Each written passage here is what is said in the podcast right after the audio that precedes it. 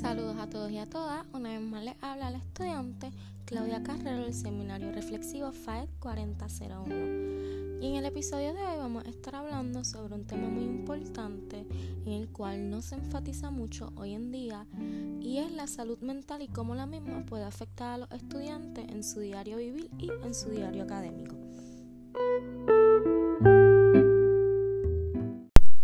El tema de hoy sé que es algo bastante diferente a los temas que suelo hacer en mi episodio, ya que normalmente están dirigidos a lo que trabajamos esa semana, eh, las reflexiones, cómo me han ayudado, etcétera, etcétera. Sin embargo, este tema sí se relaciona un poco en lo que hemos hecho esta semana y más que lo que hemos hecho, cómo me he sentido con lo que hemos estado trabajando no solamente en esta clase, sino en todas mis clases. Pues estas últimas semanas han sido un poco cargadas eh, y llegó un punto que me di cuenta que estaba agotada mentalmente y que ese agotamiento empezó a afectarme físicamente, académicamente, laboralmente y así sucesivamente. Pues para no enfatizar tanto en mí, sino en la reflexión que logré hacer, me detuve un momento y dije, wow Claudia, si tú que eres una adulta, una estudiante universitaria, te estás sintiendo así, estás pasando por ciertos momentos, ¿cómo se sentirá un niño que tal vez no entiende qué está pasando, todo lo que está viviendo? ¿Cómo ¿Cómo están nuestros niños y nuestros estudiantes actualmente? ¿Cómo están sobrellevando lo que es este confinamiento, la pandemia, el COVID? ¿Cómo, cómo está funcionando actualmente la salud mental de nuestros niños? Y si realmente la estamos atendiendo en Puerto Rico.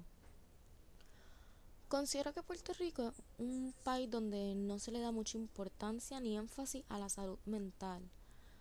Y sin embargo, pienso que es una de las mayores cosas que debe darse la importancia tanto médicamente como educativamente. Porque así como me pasó a mí, un estudiante que tal vez no entienda porque ya no puede salir a jugar con sus amiguitos, que tenga que estar todo el tiempo encerrado en su casa, que tenga que estar utilizando una mascarilla y tal vez no entienda qué está pasando cómo se va a sentir, cómo esos estudiantes se están sintiendo con todos los trabajos que están mandando a la escuela o tal vez cómo se están sintiendo al no poder ir a la escuela. Esto de la pandemia fue un cambio totalmente para el sistema público y privado de Puerto Rico. La forma en que nosotros damos clases, las metodologías todo esto fue un cambio para nosotros. Y así como cambiaron las modalidades, las metodologías, de la misma manera pueden haber cambiado los pensamientos de nuestros estudiantes. Y considero que algo de lo que se debe trabajar actualmente porque no todo el mundo tal vez podrá estar afrontando esta situación del COVID de la misma manera.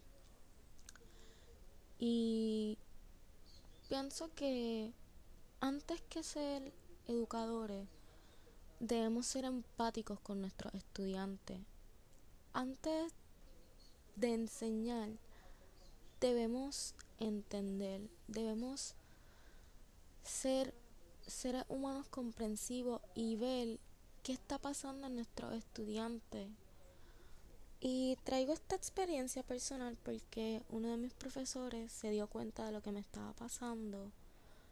Y eso me hizo pensar, los maestros estarán dándose cuenta de cómo se sienten sus estudiantes, estarán observando si han cambiado las dinámicas y preguntándose el por qué, si mi estudiante era de esta manera antes, porque está actuando de esta manera ahora.